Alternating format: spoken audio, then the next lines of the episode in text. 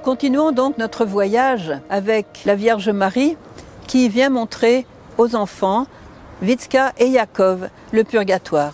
Ils ont, ils ont, quitté donc le ciel et sont arrivés au purgatoire.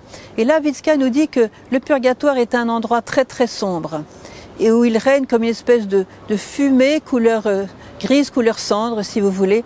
Et du coup, on ne voit pas les personnes qui sont au purgatoire. Par contre, nous dit-elle, on entend leur gémissement de douleur et on entend qu'elles se cognent, qu'elles se, voilà, c'est vraiment très très rempli le purgatoire.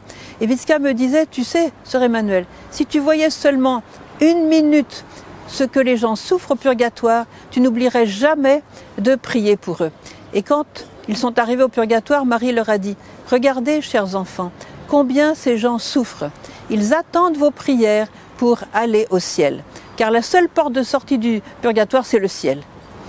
Alors Marie nous dit, priez chaque jour pour les âmes du purgatoire. Lorsque vous priez pour les âmes du purgatoire, vous vous faites des intercesseurs qui, à leur tour, vont prier pour, vous dans votre vie et vous vont vous aider à éviter le purgatoire en évitant les, écueils et les erreurs que ces personnes ont faites et qui leur a valu le purgatoire. Elle nous dit aussi que, elle a dit aux voyants qu'il y avait plusieurs degrés au purgatoire.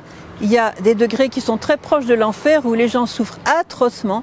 Et puis il y a, euh, il y a différents degrés jusqu'aux degrés qui sont juste à la porte du ciel. Alors évidemment, selon le besoin de purification que les personnes ont, eh bien, elles sont à différents degrés. Voilà.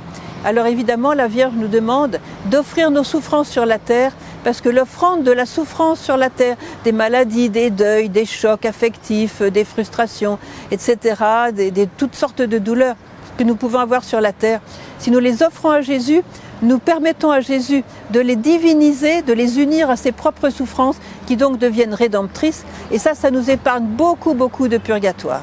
Voilà. Et puis toute confession faite avec la, je dirais, avec euh, un vrai repentir, eh bien, comme dit Saint Pierre, la charité couvre une multitude de péchés. Donc la vraie charité sincère du cœur fait qu'on fait soit beaucoup moins de purgatoire, soit plus du tout de purgatoire.